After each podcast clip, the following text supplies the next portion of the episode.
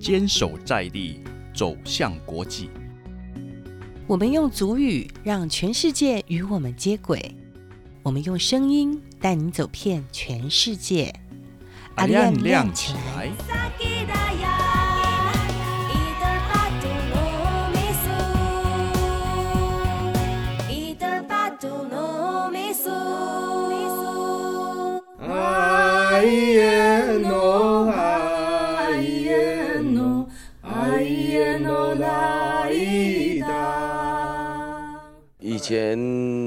不知道说自己是平埔族的，就是遗失的东西很多都不懂这样啊，那我们才知道说我们以前我们的祖先是怎么样过的。我们就可以很清楚看到说，人类学在讲的亲属、经济、宗教跟政治。如何深深的影响部落，而让嘎哈布族人在这个历史的变化过程中有一个能动性的改变，而变成现在这个样子。小孩子现在都不太熟悉这个环境了，那现在我们就是尽量一直把它传承下去。为什么平埔族要争取身份？即便我们现在好像看到，呃，语法法通过了，原住民什么什么法通过了，但是对我们来讲，我们就不是啊。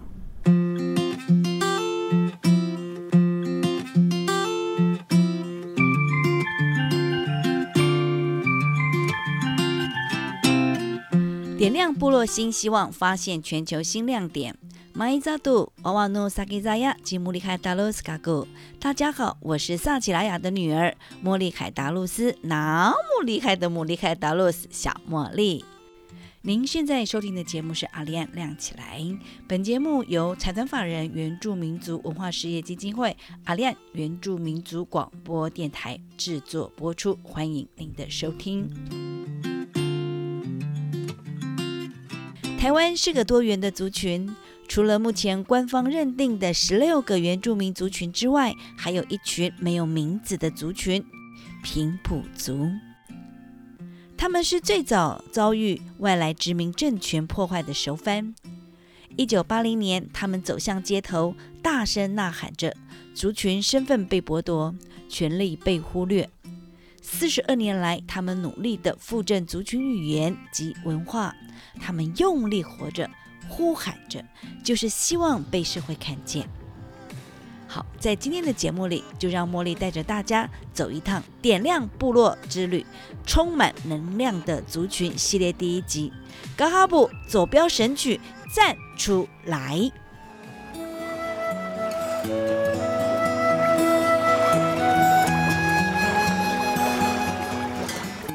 你们还要打多，雅古加包给带，毛扎的噶哈布啊，嘎勒赫尔顿。大家好，我是来自于普里的噶哈布族，族语名字叫包给带，我的汉名叫潘正浩。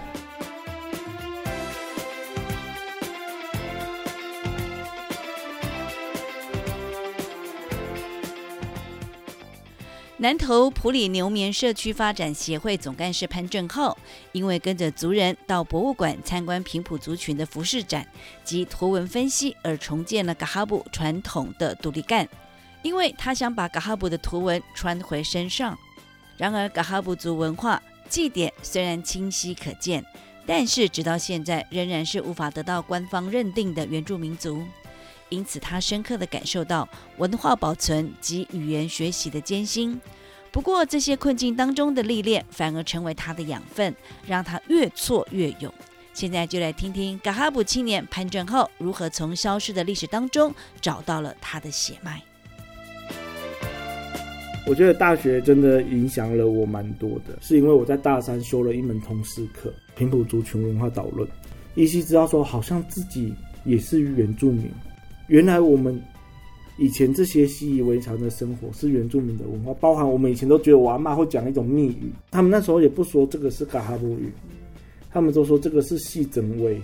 书本都告诉我们说，平埔族群都汉化，都消失了，没有语言，没有文化。当我回去我自己的部落时，我才发现说，诶，但是我们这里的人还会讲语言呢，还是有一些文化保留下来啊。您练习主语是你自己透过一些新媒体的方式来学习，像主语一乐园呐、没有你讲到这个，我们就很羡慕，因为我们不是官方认定原住民族，哦所以所以我们没有主语一乐园。为什么平埔族要争取身份？最主要一部分也是这样子啊，因为你在这个国家机器里面，我们不被官方认定为原住民族，即便我们现在好像看到呃语法法通过了，原住民什么什么法通过了，但是对我们来讲，我们就不是啊。即便我是原住民，但是那些法是保障不到我的，因为我不是中华民国所认定的原住民族。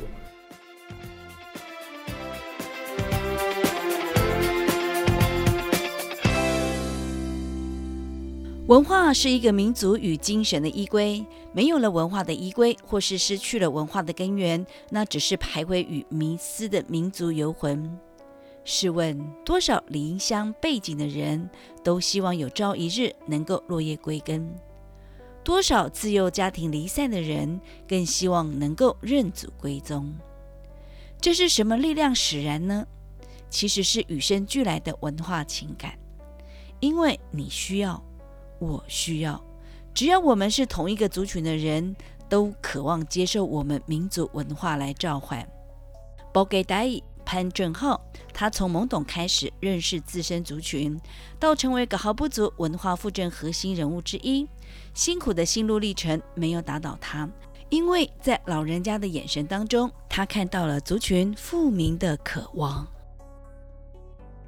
我觉得支持我一直做下去的动力反而是老人家。老人家一直很想要把这个文化传承下来，但是却没有人可以去接他们的棒子。老人家对文化的认同的生命力是非常强的，每个老人家都希望我们的文化不要遗失，可以继续被传承下去。所以那时候我去要跟老人家学俗语，我去问一些传统的文化的时候，其实我觉得每个老人家都不藏私。都很愿意把他们所知道的告诉我，所以反而我觉得，在我回去学习文化的时候，相对的是幸福的。我举一个例子，就是五公仑那个部落的三姐妹，一直到近几年来，她二姐已经老人痴呆了，这个家族就剩这个三姐妹还在世了，然后就他们就去找老二，然后他们就在那边讲话，一开始是讲台语，他们开始转换语言频道变成讲主语的时候。然后那个老人痴呆的老人家，他愣住了，然后就哭了，然后就一直问他的儿女说：“迄个查某囡仔是什么啦？因那还要讲阮阿爸的话。”所以我觉得这件事情，其实，在嘎哈的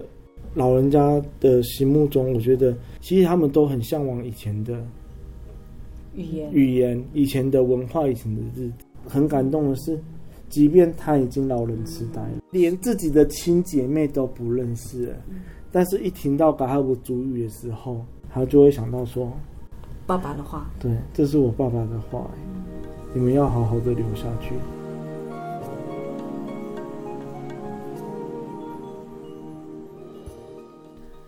族群的语言让失智的阿嬷老泪纵横，是因为母语是亲子用来滋养关系的密码。当老阿嬷听到孩童时期的音律，也唤醒她内心深处遥远又熟悉的记忆。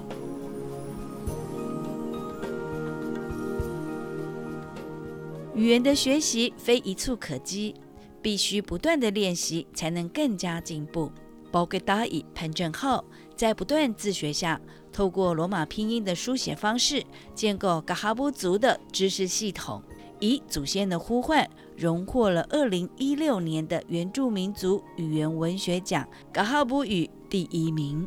我曾经投稿了原住民族的语言文学奖，叫阿布阿布瓦纳米吉六，就是意思就是说祖先的呼唤。那我大概念一下内容：宝贝宝贝，姨妈妈好啦，雅布，宝贝宝贝，姨妈白秀，给一幕一幕，娘妈阿布阿布弯，一幕给给六，雅布姆不扎第二等，一幕给给六雅布啊，咋咋盖第娘母啊答，就是在讲说毛哥毛哥，这是我的名字毛哥毛哥，哎，到底是谁在叫我？毛哥毛哥，你到底是谁？你们是谁？哦，原来你你是我的祖先，是你们呼唤我回到部落，是你们呼唤我走在你们曾经走过的道路。当初会有这样的一个创作的心情是，一直以来我觉得从我大三那一年回到部落开始去做文化的时候，好像冥冥中有一股力量是要把我拉回去部落，好好去认识一下自己的呃母体的文化。创作理念其实我也用足一些，就是用一些简单的话来去讲我的一些创作心情。那时候写这首诗，我曾经在访问的时候也有讲过，就是其实我目的就为了要得奖。要得奖的目的其实不是真的是为了要得奖那么简单，而是我会希望说，哎，透过嘎哈布人写文学奖可以得奖，而且还是教育部的原住民族语言文学奖。让外界的人可以知道，哦，原来在政府还没有承认的族群里面，还有一个这么特别的族群，叫做卡哈布族。他们还有人会讲自己的语言，他们还有保留自己的文化。是那时候我写的创作的目的。这首新诗的前半段是在讲说，好像一股冥冥的力量一直在叫着我回去。后面其实就是在陈述一些嘎哈布一些文化的美好。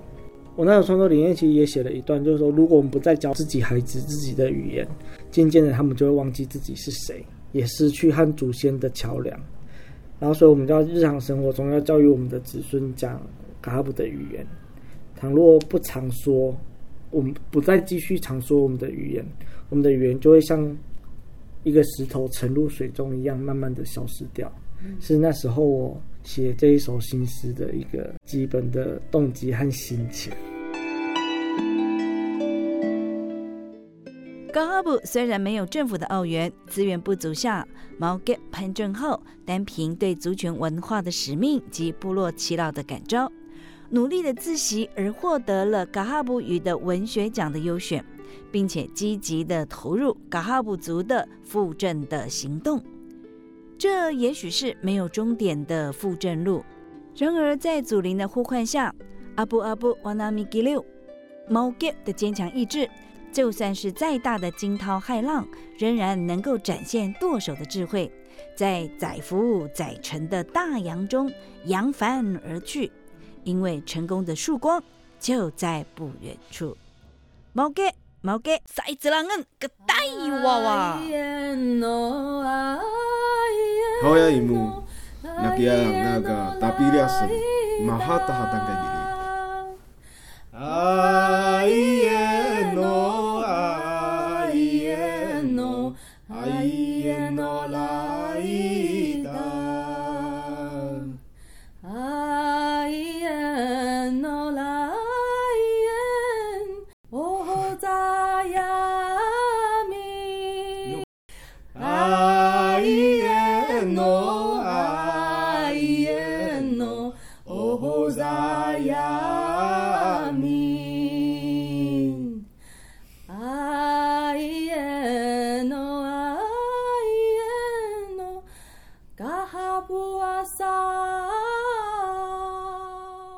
边听到的这首歌曲是嘎哈布的祭歌《阿烟》，由中央研究院的研究助理翁晴文以及达比列林志文所合唱的。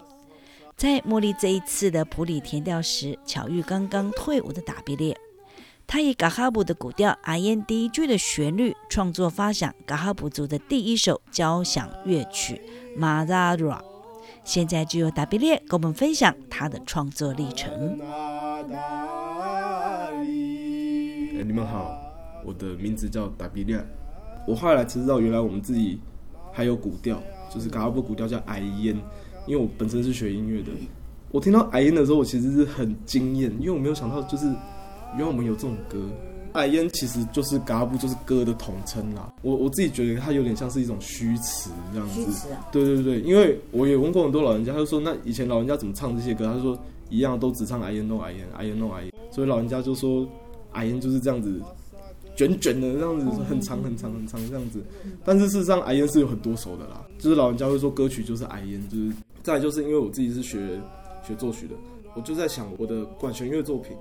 我要写什么。然后那个时候认识到自己的身份，我就觉得那我好，我应该要写一下嘎哈布的东西。后来就是我去参加国立台湾交响乐团的比赛得第二名，一式的主语就是马扎是那我那时候是写走标这样得第二名，还有。最佳团员跟最佳观众奖，很红哦，没有没有还有。三个奖嘞，还有还有，因为同时在认识自己的文化，然后又加上自己的专业，是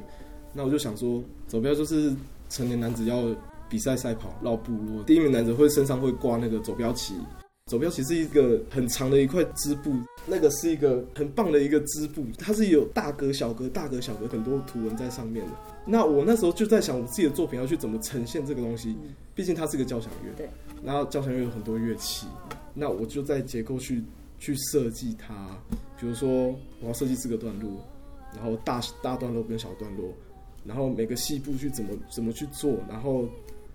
乐器怎么配去怎么去做，让它有有了层次感。对对，层次感，层次感，所以我就设计比如什么四个段落，比如说每个是一个一个部落，因为我们就四庄嘛，音乐从开始到结束，它从一二三四这样过去，就像是绕部落一圈这样子。然后我就用了矮烟的开头，当做是整首管弦乐作品的一个素材来源。整个三百三十三个小节里面，所有音符都跟矮烟有。那首真的很长，就是差不多十五分钟，我自己都没有想到，我是。演出之后才发现，真的是十五分钟这么长，这样子真的很长，就是给所有的团员老师压力超大。身为一个创作者，我必须有文化出发。我今天不是认识阿英，我不会写出这样的东西，一样的那种感觉。所以我那时候就融合自己很多那时候回部落的感觉，然后语言是长什么样子，当做是音乐上的一个转化，然后就就创作出这个作品。那他也真的花了非常多的时间。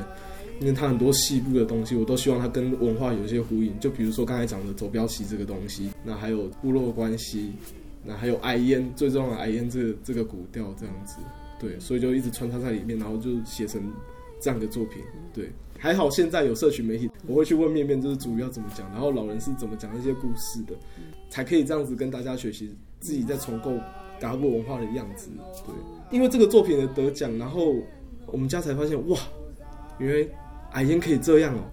然后他们就开始跟我讲说：“那你可以叫我唱矮烟啊。”对，我就觉得好感动，因为我外婆那个时候是说，她她的妈妈在唱那种东西，她不想学，或是她听不懂。但是我跟她讲说，其实我整首都是用矮烟做的，它可以长成这样。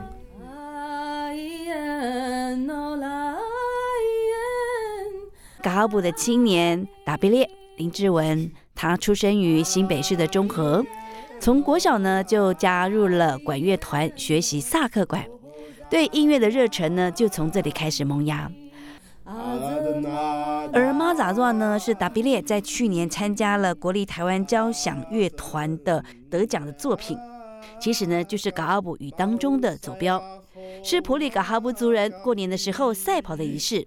一大早呢，族人就会敲着铜锣，挨家挨户的告知过年的开始。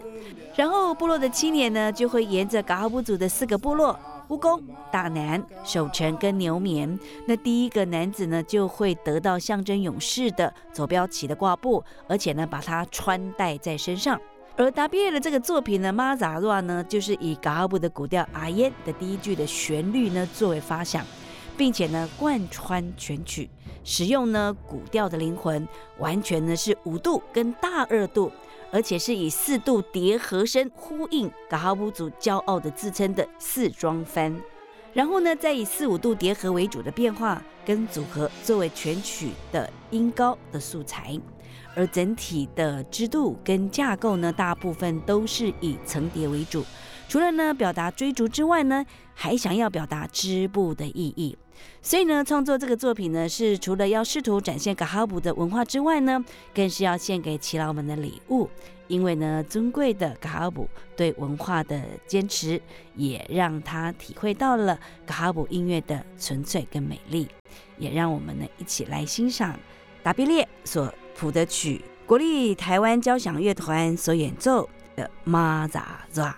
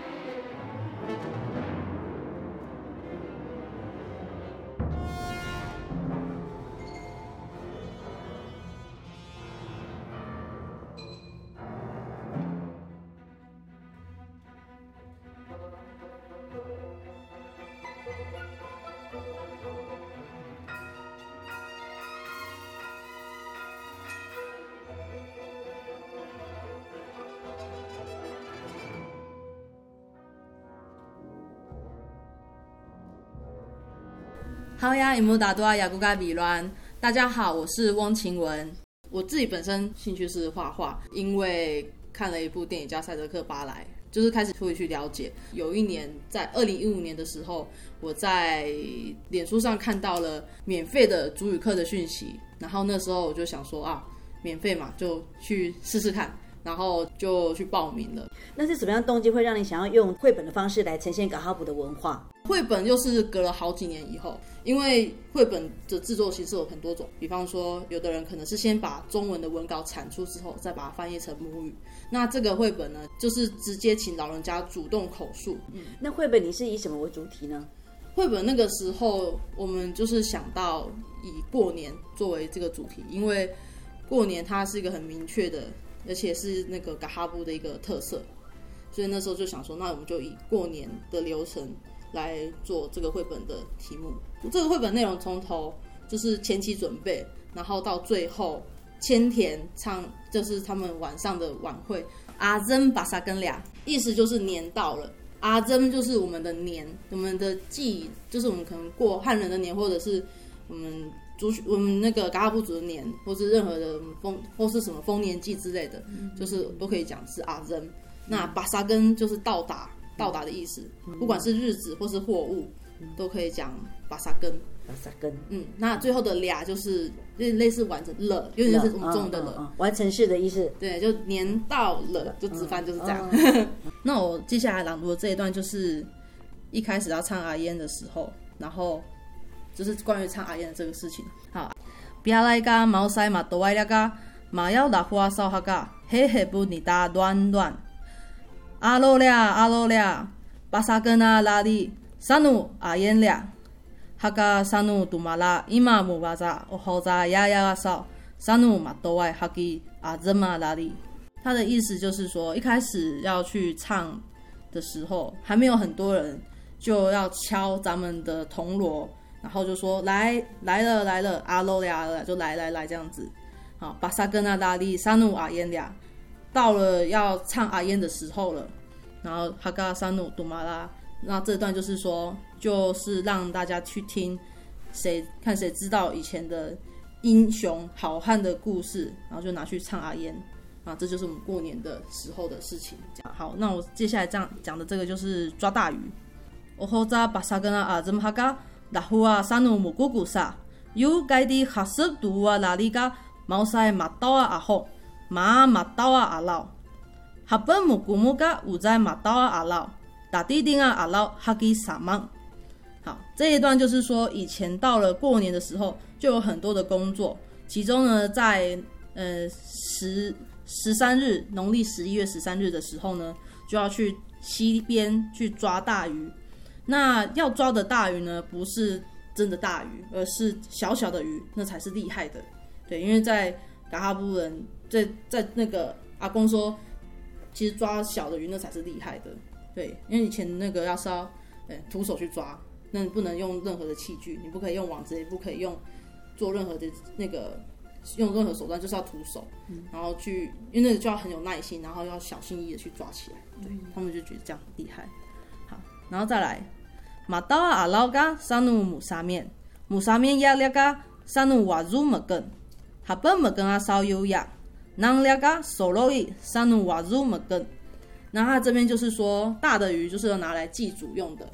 好，那祭祖完之后呢，就可以给狗吃。那人要吃也可以。那如果不要了，就是丢，就是丢掉，然后给狗吃，就很很直白的一个口述对。嗯。所以说，搞哈布的族语呢，一直都存在着，都没有消失。那再请教你呢，您这本书出版之后呢，主任有没有给你什么样的回馈？大部分回馈老人是蛮不错的啦，目前听到是蛮不错。那我觉得，其实我个人最印象深刻，反而是就是潘德兴阿公这边这边，因为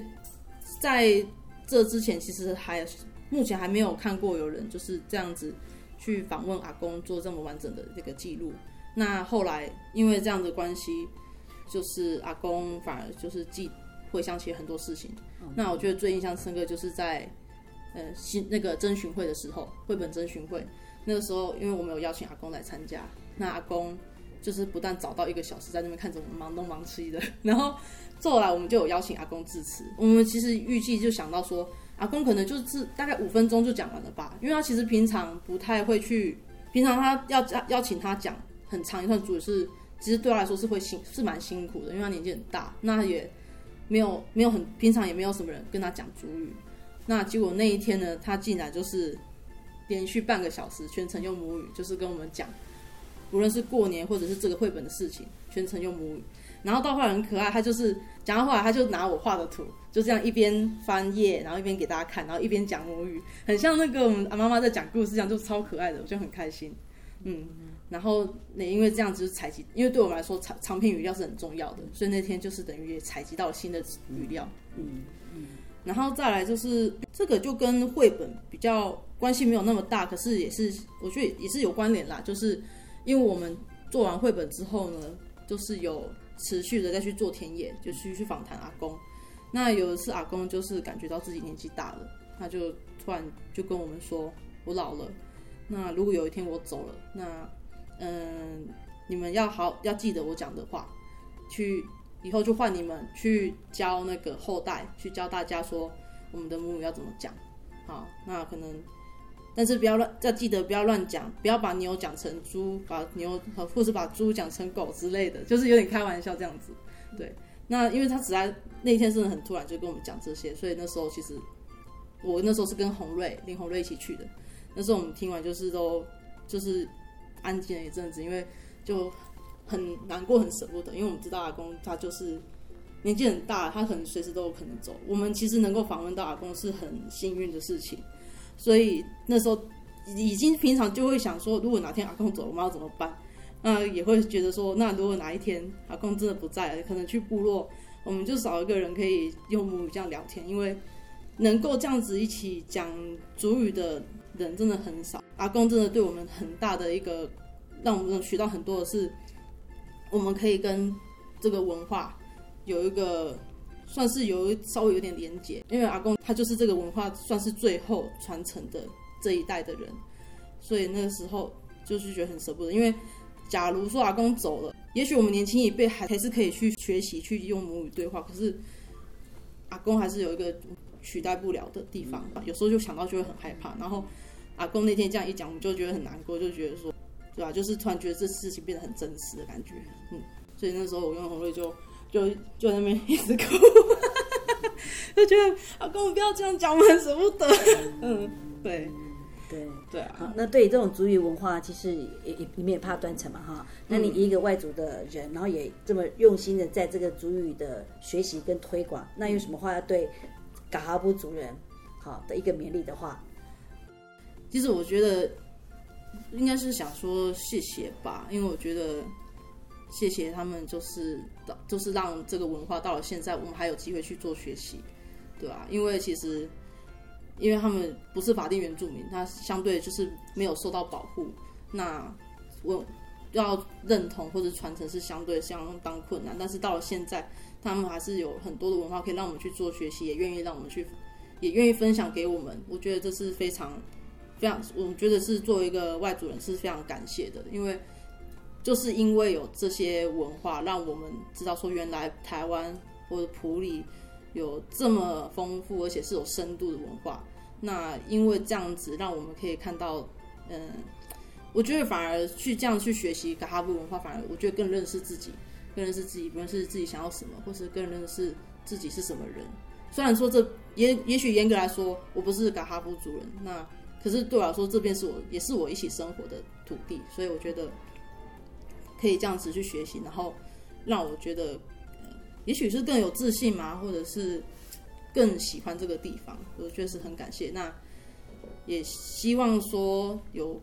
更多年轻人，大家可以一起来学习或凝聚，因为我觉得多一个人的影响力都是非常的大。嗯，听完了面面翁晴雯他的访谈之后呢，大家有没有觉得面面呢给人感觉就是非常有亲和力？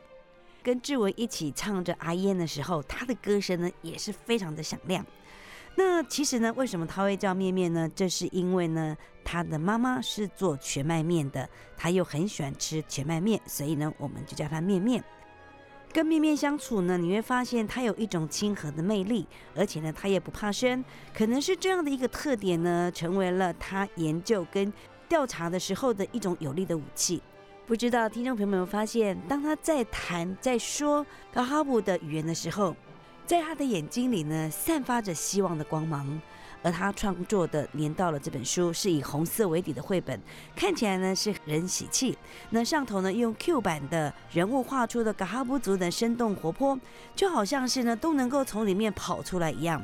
在这个时代呢，有很多呢关于原住民的创作的产品，不犯呢使用文字、绘画等等的方式来分享不同的年代。但是这本《年到了》就是一本介绍嘎哈布族传统的新年的绘本。在今天的访谈当中呢，让我觉得对面面的感动的地方呢，就是他锲而不舍的精神。他本来不会嘎哈不语，但是他跟着齐老呢，不断不断的学习，不断不断的说，直到呢现在已经能够很流利的把嘎哈布语呢说的非常的好。让人非常的敬佩。那面面呢也跟我说，为了要学好嘎哈布语，也会在 IG 上面用族语来记录生活。他说呢，他一定要以族语去想想怎么写，写完了再用中文再写一遍。在面面的身上呢，我看到一种光，那就是对于自己喜爱的事物很坦率的感觉，而且是勇敢的、努力的、坚持的把它做好。这就是闪亮的女孩翁晴雯。点亮部落新希望，发现全球新亮点。好，看时间，节目接近尾声了。阿亮亮起来，充满能量的族群系列第一集《高哈布走标神曲》赞出来，就跟你分享到这里。我们下礼拜空中再见。阿赖，Good guy。